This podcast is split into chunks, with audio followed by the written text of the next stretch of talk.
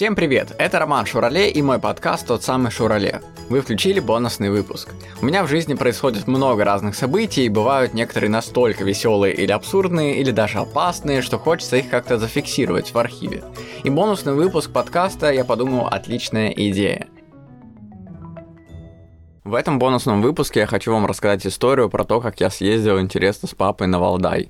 Меня пригласили выступать на мероприятие туда, и по пути приключилась одна интересная история. Но вообще с папой часто происходят какие-то истории, когда мы с ним э, коллаборируемся и куда-то едем. Поэтому всем приятного прослушивания, поехали. Меня приглашали на мероприятие выступать на Валдай. Сказали, надо ехать на Валдай. А у меня машина была кстати, я почему-то поехал, попросил папу отвезти, боялся, что моя машина не доедет. Mm-hmm. У меня тогда была старая машина. Ну вот, и я ехал туда, на этот Валдай. Туда далеко ехать mm-hmm. довольно. И мы вот едем, едем, едем, едем, едем, и Лугу проезжаем. Ехали на папиной машине. Проезжаем Лугу, и у меня какой был план? Приехать, выступление было в 8 утра для девочки маленькой, которая проснулась. Она mm-hmm. должна была как принцесса дома проснуться. Ее на улице встречала карета, карета отвозила ее в театр, в театре выступал я, и после театра ее там куда-то дальше уносили. Ну, в общем, влиятельная mm-hmm. такая девочка была с, с таким красивым режиссерским праздником. Mm-hmm. И прикол в том, что пока она не проснется, артисты не начинали работать. И поэтому мы как бы должны были готовы в 7 утра. Может, она проснется в 7, а mm-hmm. может в 10. Mm-hmm. И поэтому с утра мы должны были тоже быть уже точно на готове, поэтому у меня был план остановиться в отеле перед, э, где-то в районе, где она жила, в отеле, там переночевать, в 6 утра встать и чуть-чуть совсем проехать уже там буквально пешком до этого, где она жила в частном доме, и уже там готовиться к фокусам, да. И, значит, мы приехать должны были вечером и лечь спать в отеле. Все, да, нормально. Логично. А мы ехали с утра, и все, нормально ехали, да. Едем, едем у Луга, проезжаем Лугу, да, вроде недалеко от Питера, да. Угу. И что-то у нас там загорается на компьютере машина чек какой-то, типа там остановитесь, машина перегрелась. Вот, и папа у меня такой довольно пофигист в этом плане. Ничего страшного, едем дальше. Знаешь, чек горит, ничего mm-hmm. страшного. Типа, у меня было уже такое, он говорит. А у него этот чек уже загорался несколько раз, поэтому я ему говорю, ты починил машину? Он говорит, да, я ее починил, все перебрали, там какая-то серьезная ошибка была с двигателем. Он говорит, все перебрали двигатель, поэтому все как новая машина. И мы едем. А я всегда очень люблю быть уверенным в работе своей. Поэтому я был уверен, что мы доедем. И если не доедем, то будет очень мне стрессово. И мы, в общем, едем, Луку приезжаем, этот чек потух от того, что мы помедленнее стали ехать. И папа опять начал разгоняться. И где-то уже, например, часа три дня, было три часа дня, 15 часов, опять чек загорается. Мы такие думаем, блин, опять едем медленно, и вот это как бы расстояние из-за того, что медленно начинает растягивается, и мы уже едем не так-то и по таймингу. В общем, мы вывалились из тайминга, и было часов в 7 вечера уже. Опять загорается этот чек, и там прям надо что-то сделать. Папа сказал с машины открыть какую-то крышку, чтобы охладить, типа антифриз там, или я не знаю, не разбираюсь в этом. И мы останавливаемся, папа откручивает эту крышку, и из нее такой, типа, фонтан, вот этот, знаешь, как в кино с паром. Он отпрыгивает от этого фонтана и говорит, о, ну все, теперь получше. И начинает искать эту крышку, где ее. Это масло, наверное? Не, не масло, там антифриз, который, который охлаждает. А, охлаждайка. Да, она такая красная, типа, ну, жидкость или зеленая. Да. Вот, и он пытается найти эту крышку, и не может найти эту крышку. Она где-то там упала в этот в капот. И мы смотрим везде, смотрим, смотрим. Нету, нету, нифига. А без крышки вообще не вариант ехать. Там это все выльется mm-hmm. под давлением. Я говорю, папа, мы через три часа должны быть на отеле, спокойненько лечь спать. Он говорит, ничего страшного, сейчас все найдем. Говорит, давай поищем. Начинает темнеть, комары, мы в лесу где-то. Mm-hmm. Вообще в таком лесу, что там точно никакого, ни заправки, ничего. Mm-hmm. То есть просто лес, деревья просто, знаешь, везде. Туда 100 километров деревья, обратно 100 километров вообще. И мы стоим вот без этой крышки, даже проехать не можем чуть-чуть. Начинаем ее искать. Ну, она вообще куда-то пропала, просто жестко, знаешь, пропала.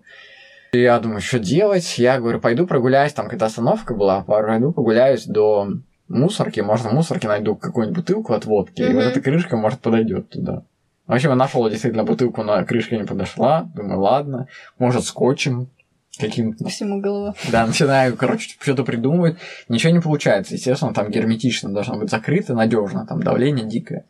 Ну, в общем, мы сидим, уже темнота. Папа говорит, наверное, упала крышка так, что под колесо, и из-за колеса переднего не видно, где Мгм. это площадка под крышку, с которой упала. Потому что на полу-то нет, значит, где-то там. Мы, в общем, берем домкрат, кладем под низ, а так как это обочина, там все неустойчивое, поднимаем машину, спокойненько откручиваем колесо, колесо убираем в сторону и подлазим туда, я свечу фонариком, меня кусают комары, все очень нервно, неприятно.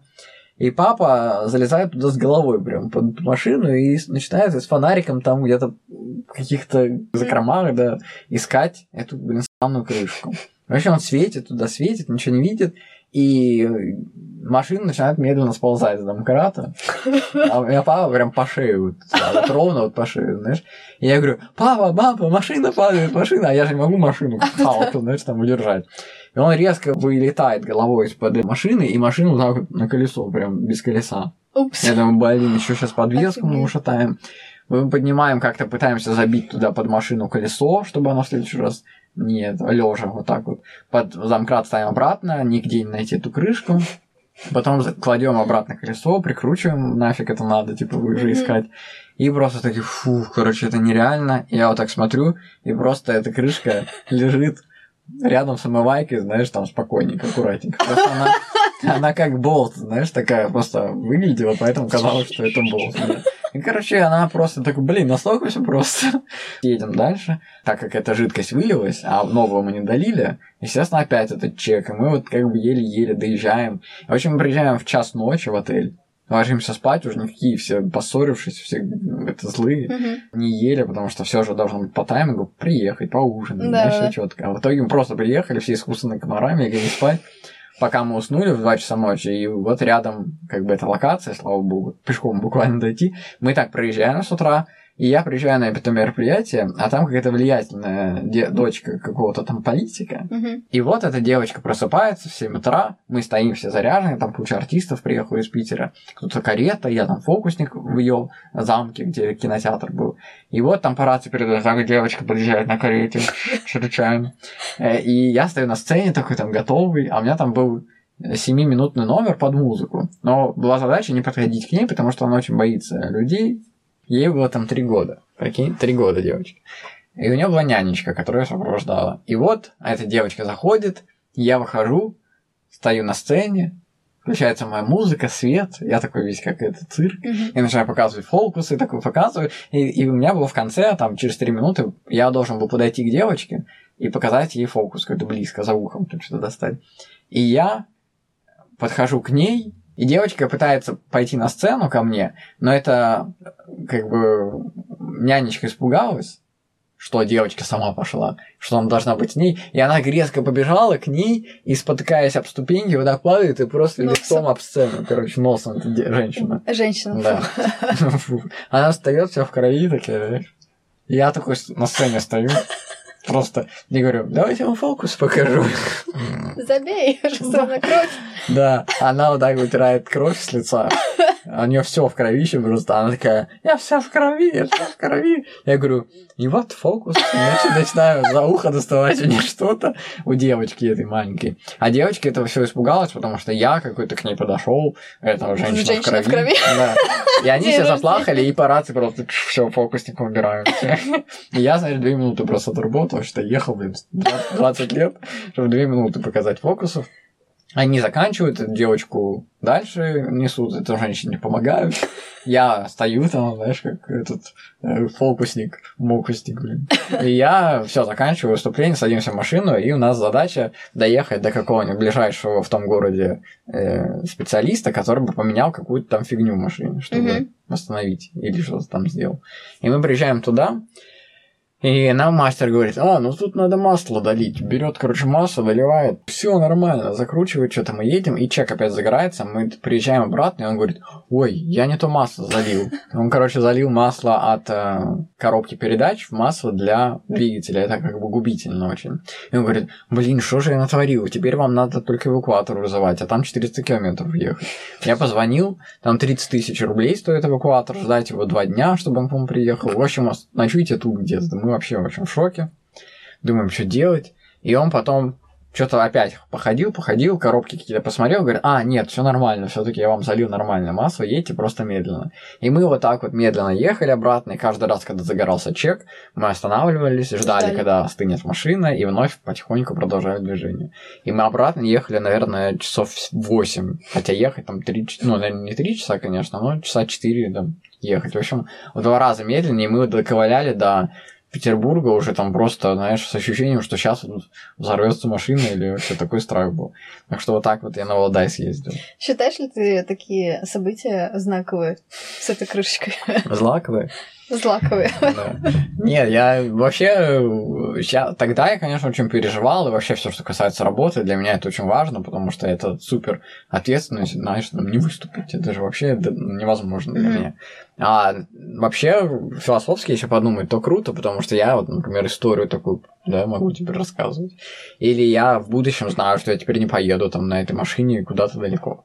И поэтому и в, в очередной раз это опыт, самый вот опыт мне дает понять, что возьми свою машину, купи новую mm-hmm. машину, сделай что-то для этого. Mm-hmm. Так что это круто. Спасибо, что разделили со мной эти эмоции от бонусного эпизода. Подписывайтесь на мой подкаст, пишите отзывы там, где слушаете подкасты, ставьте лайки на Яндекс Музыки и в описании к выпуску есть сайт подкаста, где можно поддержать проект и там же связаться со мной по поводу сотрудничества. С вами был подкаст, тот самый Шурале.